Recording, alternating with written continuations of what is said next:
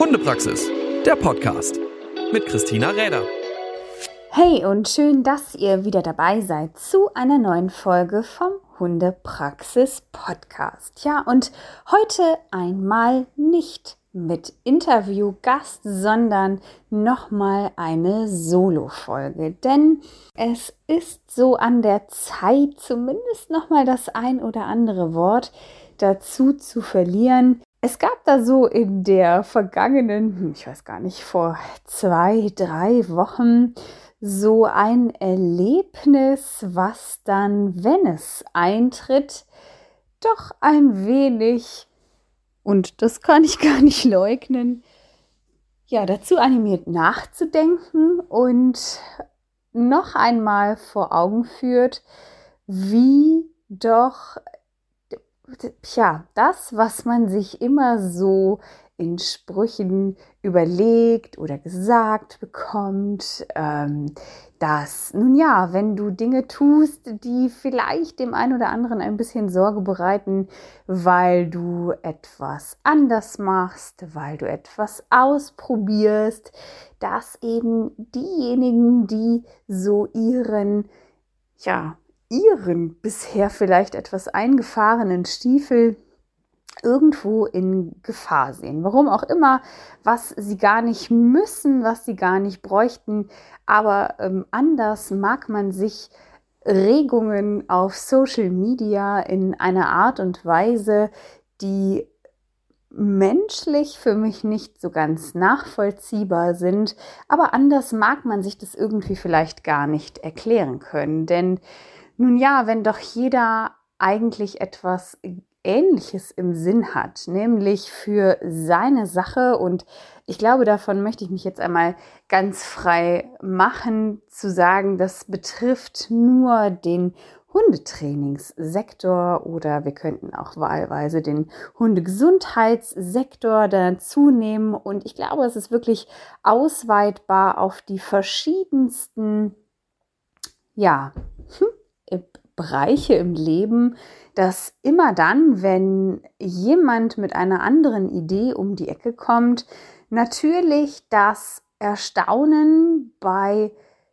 Menschen, die vielleicht schon bisher sehr, sehr lange und auch sehr erfolgreich in diesem Sektor tätig sind, dann doch groß ist. Und an dieser Stelle teilen sich viele Menschen in unterschiedliche Lager, wo wir eigentlich eine Sache verfolgen. Und wenn wir das jetzt wieder auf den Hundebereich zurückziehen, dann, nun ja, im Grunde, was wollen wir als Hundehalter? Wir wünschen uns, dass für das Problem, was wir haben, welches auch immer das ist, ob das ist, ich möchte einfach nur wissen, wie bringe ich meinem Hund X, Y oder Z bei? Oder wie halte ich meinen Hund davon ab, dieses oder jenes problematische Verhalten zu zeigen? Oder wo kann ich mit meinem Hund dies und das und jenes erleben, tun, machen oder sein? Und nun ist es doch so, dass so vielfältig wie wir Menschen sind, wir auch eine vielfältige Vorstellung davon haben, was Hundehaltung für uns bedeutet. Und selbstverständlich haben wir aufgrund der Situation, in der wir alle miteinander leben, gewisse gemeinsame Grundwerte, die schon sehr hilfreich wären, wenn Menschen mit ihren eigenen Hunden diese Werte verfolgen. Und ähm, darum geht es jetzt gar nicht. Ich bin gar nicht diejenige, die sagt, jeder Hund und jeder Mensch ist so wahnsinnig individuell. Ja, irgendwo schon. Aber es gibt einfach so ein paar ungeschriebene Gesetze, die ich sag mal, Skills, die ein Hund lernen sollte, wenn ich mit ihm in der Öffentlichkeit mich bewege, ohne dass ich dabei großes Aufsehen errege. Also ich glaube, wir sind uns alle einig, dass es schon sehr hilfreich sein kann, wenn ein Hund einfach zu mir kommt, entweder wenn ich ihn darauf trainiert habe, auf eine Pfeife zu hören oder auf ein verbales Signal oder was auch immer ich tue, ob ich Handstand mache regelmäßig, dass der Hund zu mir kommt. Aber also unabhängig davon, wie ich es tue, gibt es wohl nichts darüber zu diskutieren, dass es sehr hilfreich ist, wenn ich auf meinen Hund Zugriff habe in den Situationen, wo ich das brauche. Und ähm, wer jetzt sagt, ja, ist mir eigentlich ziemlich egal, was die anderen alle machen, gut, das mag ja sein. Und äh, wenn man dies nur auf den Menschen beschränkt, dass mir egal ist, was andere Menschen machen und mein Hund und ich uns frei ausleben sollen, gut, kann man auch noch vielleicht so denken, äh, kann ich nicht so ganz nachvollziehen, aber ähm, also es gibt ja, was ich damit sagen will, wirklich ein paar Sachen, die sind unbestritten, dass ein Mensch-Hund-Team es irgendwie miteinander auf die Kette kriegen sollte. Dass man eben damit ja so durch die Weltgeschichte traben kann, ohne großes Aufsehen zu erregen und ohne großartig irgendwo blöd aufzufallen. Und dann gibt es aber Dinge, die trainieren wir ja on top. Also das, was hm, Kunden von mir und ich da so tun und all die Menschen, mit denen man sich so umgibt, sind Sachen, die selbstverständlich für uns unvorstellbar sind, dass wir sie nicht mit Hunden tun würden, aber sie ja prinzipiell eher mal zu, ich würde sagen, Luxusverhalten sowohl vom Hund als auch vom Mensch zählen. Und äh, das ist der eine Bereich, Dummy-Training. Ähm, selbstverständlich hat es einen anderen Hintergrund, ob ich jetzt meinen Hund jagdlich wirklich nutzen muss und es wirklich zu müssen, möchte ich behaupten, sind die wenigsten Menschen. Also ähm, alles, was wir on top mit unserem Hund machen, ist etwas, was wir uns wirklich als Luxus erlauben können, wo wir unheimlich froh darüber sein können, dass wir dies tun dürfen und können auf der einen Seite, dass in unserem Land so viele Möglichkeiten geboten werden, dass und da möchte ich nochmal daran erinnern, was der letzte Podcast ja so ausgesagt hat mit dem, welche Strukturen in unserem Land rund um dieses Thema Hund und Mensch und Hundesport eben ja auch wirklich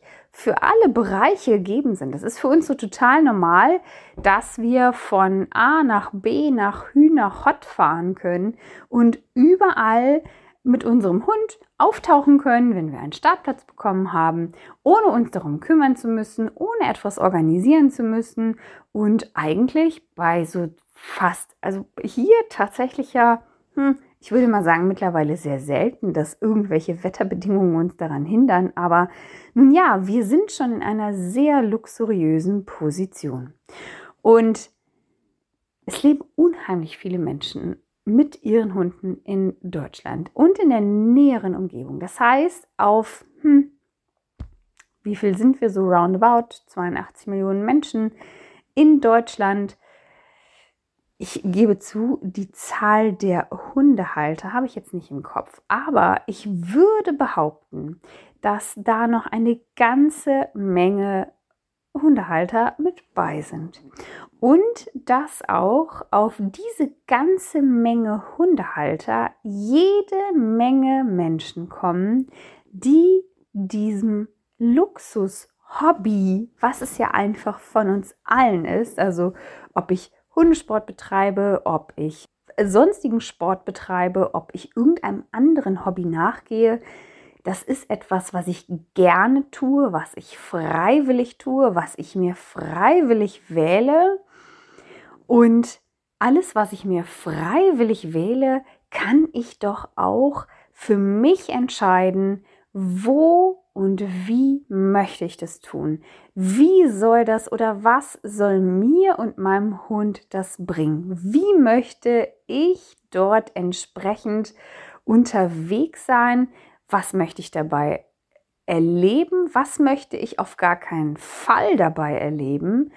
Ähm, womit geht es mir und in diesem Fall, wenn wir als Mensch-Hund-Team irgendwo auftreten, wo fühle ich mich einfach als Team gut aufgehoben? Und ich glaube, da kommt dann wieder die Vielfältigkeit der Menschen ins Spiel, dass es selbstverständlich ganz viele Ideen davon gibt, womit wir uns persönlich gut fühlen und was wir persönlich erleben wollen. Also es gibt sicherlich den einen, der findet Bungee Jumping super, super geil und ähm, kaum ist er wieder unten, möchte am liebsten wieder hoch.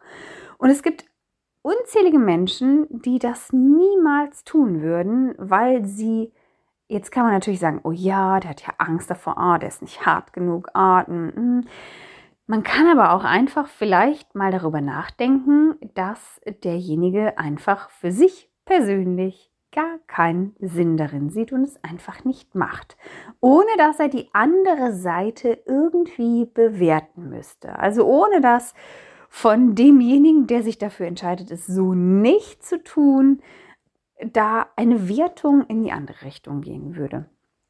Und warum ist es so schwer, auf anderen Ebenen, in anderen Hobbys einfach zu akzeptieren, dass es den einen Menschen gibt, der sich wünscht, Weise A zu nutzen und dieser nachzugehen, vollstem Vertrauen demjenigen gegenüber, an den er sich da gewendet hat, mit sicherlich bestem Hintergrund und auch sicherlich bester Idee dahinter, was auch immer er tun möchte. Und er einfach sein Ding machen kann, ohne sich zu rechtfertigen, ohne dass er ja, denn auch andere entsprechend äh, schlechter zu reden, ist doch nur eine Rechtfertigung für das, was er selber präferiert. Warum, wieso und wozu? Wozu muss ich andere anders darstellen? Wozu muss ich mich auf andere konzentrieren, darüber reden, um zu rechtfertigen, wie, wo und warum ich die Welt so gerade sehe und warum sie so für mich sehr wichtig ist, es so zu tun. Es wird immer auch den anderen Menschen geben, der Weise B, C, D oder E für sich als die Art und Weise sehen wird, ja, wie er oder sie gerne diesem Hobby, dieser Luxuszeit, die wir ähm, ja nun mal damit verbringen, auch entsprechend verbringen möchte. Und jeder hat doch die Wahl zu sagen, ja, meine Zeit, die im Übrigen überhaupt nicht zu bezahlen ist. Durch kein Geld dieser Welt kannst du ausgleichen, wie du deine Zeit irgendwo einbringst. Oder es funktioniert überhaupt gar nicht, nur mal so, by the way. Und wo ist da das Problem zu sagen, okay, es gibt eine Weise A und es gibt eine Weise B und es gibt vielleicht noch eine C und D und E. Und bei der Vielfalt an Menschen, die wir haben, gibt es doch auch eine Vielfalt an Bedürfnissen, wie derjenige etwas auffasst, wie derjenige etwas aufbereitet braucht, um es zu verstehen, wie derjenige seine Zeit einsetzen möchte, was er darüber hinaus vielleicht noch lernen mag, um die Weise so verfolgen zu können, wie er oder sie sich das wünscht? Und warum gibt es immer Menschen, die hingehen und sagen, vielleicht verfolgen sie Weise A, sehen, dass es Menschen gibt, die Weise B oder C nachgehen, was nicht ihrer Art entspricht. Aber warum geht denn nur A hin und muss unbedingt sagen, B und C ist scheiße und überhaupt und guckt mal hier und macht mal da. Es ist für mich lediglich eine Rechtfertigung und ein sich irgendwo hinheben, um zu sagen, Mensch, guck mal und von sich ablenken. Warum? Warum kann ich nicht einfach hingehen und akzeptieren, dass es Ideen gibt, Ideen, die ich vielleicht so nicht hatte oder sie hatte und sie nicht umgesetzt habe. Und warum kann man nicht sagen, Mensch, wie hast du das denn gemacht? Und wäre das vielleicht auch eine Idee, um das, was ich bisher schon vielleicht in einer super guten Art und Weise getan habe, noch das andere mitzunehmen, zu sagen, es könnte rein theoretisch auch eine gute Bereicherung für das sein, was ich bisher schon mache. Was ist daran so schlimm, sich einmal Dinge anzusehen, die ja vielleicht ein bisschen von dem abweichen, was man bisher selber zur Verfügung hatte oder selber an Ideen hatte, selber umgesetzt hat mitzubekommen, Mensch, da sind vielleicht so nur drei gute Gedanken mit bei, die nehme ich mal mit dazu und fertig. Und bei all der Vielfalt, bei all der vielen Hunde, die wir haben, bei all der Luxuszeit und ähm, verstehe das nicht falsch, ich möchte das gar nicht äh, irgendwie abwerten, was wir da tun, sondern uns vielleicht einfach nochmal bewusst machen, dass A, die Zeit mit der wir uns aufregen über Dinge, B, die Zeit, die wir damit verbringen, wirklich uns manchmal in manchen Situationen unwohl zu fühlen, in manchen Situationen zu denken, das ist nicht das, wie ich das haben möchte, in manchen Situationen zu stecken und zu sagen, Mensch, nee, irgendwie bin ich mit einem schlechten Gefühl nach Hause gegangen, weil mein Hund und ich so irgendwo nicht ganz klar gekommen sind. Und all diese Zeit, die wir da verbringen, ob sie gut von uns empfunden wird oder ob sie schlecht von uns empfunden wird, ist Zeit, die wir investieren, die wir on top uns nehmen aus unserer begrenzten Lebenszeit. Das ist jetzt sehr, sehr weit hergeholt, aber sorry, es ist so. Aus unserer sehr begrenzten Lebenszeit herausholen und entsprechend ja, nutzen, um etwas zu tun, was wir mögen oder was wir eben nicht mehr machen, weil wir es uns so nicht mehr vorstellen können. Und diese wertvolle Zeit wäre doch mal viel sinnvoller damit angebracht oder es wäre doch viel angebrachter, die Zeit sinnvoll zu nutzen und Dinge zu tun, die uns weiterbringen, Dinge zu tun, die das Hobby, was wir da verleben, angenehm machen, uns tolle Momente, gute Ergebnisse und ja, vielleicht auch die eine oder andere Idee neu bescheren oder eine alte Idee neu gedacht. Vielleicht ist es manchmal auch eher so. Und all diese Zeit, die wir damit verbringen, in Foren, gut, aus dem Ding bin ich, glaube ich, komplett raus, da verfolge ich so gar keins, in Kommentaren irgendwo uns auszudrücken, um irgendwelchen Unmut zu bekunden. Ganz ehrlich, die Zeit, die dabei drauf geht, sich mit all diesen negativen Dingen zu beschäftigen, auch wenn ich vielleicht mal denke, Mensch, ja, das würde ich jetzt so nicht machen oder das gefällt mir aber gar nicht, was derjenige da tut. Mm, ja, gut, kann man so machen, ist nicht meine Art und Weise, dann gehe ich doch nicht hin und nehme von meiner wertvollen Lebenszeit so viel und verbringe meine wertvolle Lebenszeit damit, unnütze und nichtsbringende Kommentare, Posts oder sonst irgendwas irgendwo hinzuschreiben, im Nichts verlaufen zu lassen, nur um eine Diskussion und noch mehr Zeit zu investieren für nichts.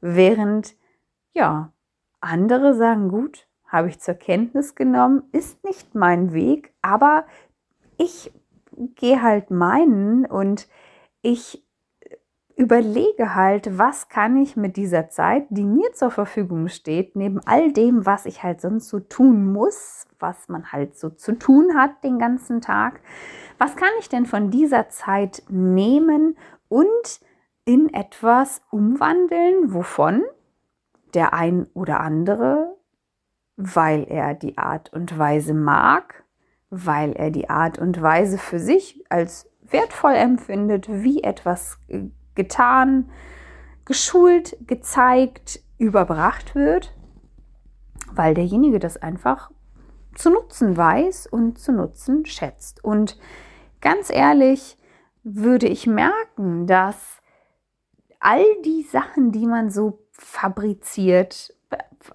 ob es Texte sind, ob es irgendwelche Online-Kurse sind, wenn all das nicht gewünscht würde, also sprich, das ist ja eine ganz einfache Sache, wenn man darauf keine Resonanz bekommen würde, in Form von Mensch, finde ich gut ähm, und weil ich es gut finde, kaufe ich es vielleicht, dann würde man ehrlich gesagt das auch nicht tun, weil man sich der Zeit bewusst ist, die in all diese Sachen doch in einem sehr, sehr großen Maße einfließt. Und nun ja, hm, wer das Prinzip verstanden hat, was so mit Zeit passiert, dann weiß derjenige auch, dass er diese ganzen Dinge nur tut, wenn er merkt, okay, die Zeit lohnt sich, weil es in irgendeiner Form Mehrwert bringt für wen auch immer. Vielleicht nicht denjenigen, der Art und Weise A bevorzugt, aber eben Art und Weise B, C, D oder E. Und nun ja, ähm, wie ich es schon so zu Eingangs gesagt habe, es ist nun mal so, dass die Vielfalt der Ideen und die Vielfalt der Menschen, wie sie auch entsprechend mit den Dingen umgehen wollen, gegeben ist und damit die Zeit auch wirklich gut genutzt wird, werden wir definitiv immer wieder neue Ideen umsetzen, neue Ideen ausprobieren, schauen, was bringt es und am Ende eben uns immer wieder fragen, ist die Zeit, die ich mir dafür genommen habe, diese Dinge zu erstellen, wirklich angekommen? Hat sie wirklich jemandem etwas gebracht? Hat sie jemand genutzt? Und diese Zeit, die nehme ich mir, dass ich sage, gut, ich möchte wissen, ob sich das lohnt und ob es Menschen gibt, die es sehen wollen. Und wenn ich weiß, es gibt Menschen, die es sehen wollen, dann werde ich die Zeit, die ich dafür einbringen kann, definitiv nicht dafür nutzen, irgendwelche Arten und Weisen, die mir nicht liegen, zu kommentieren, herunterzuziehen, anders darzustellen, als sie es verdient haben. Und in diesem Sinne wünsche ich dir mit deinem Hund bei deiner Art und Weise und bei deinem Hobby, was auch immer du mit deinem Hund gerne machst. Und wenn es eben fünf Stunden am Tag durch den Wald wandern sind, was auch immer, wünsche ich dir viel Freude, wünsche ich dir, dass du immer weißt, wofür du deine Zeit wirklich gerne einbringen magst und dass wir einfach alle ein bisschen Freude an der Hundearbeit behalten und diese auch behalten dürfen. Hundepraxis, der Podcast mit Christina Räder.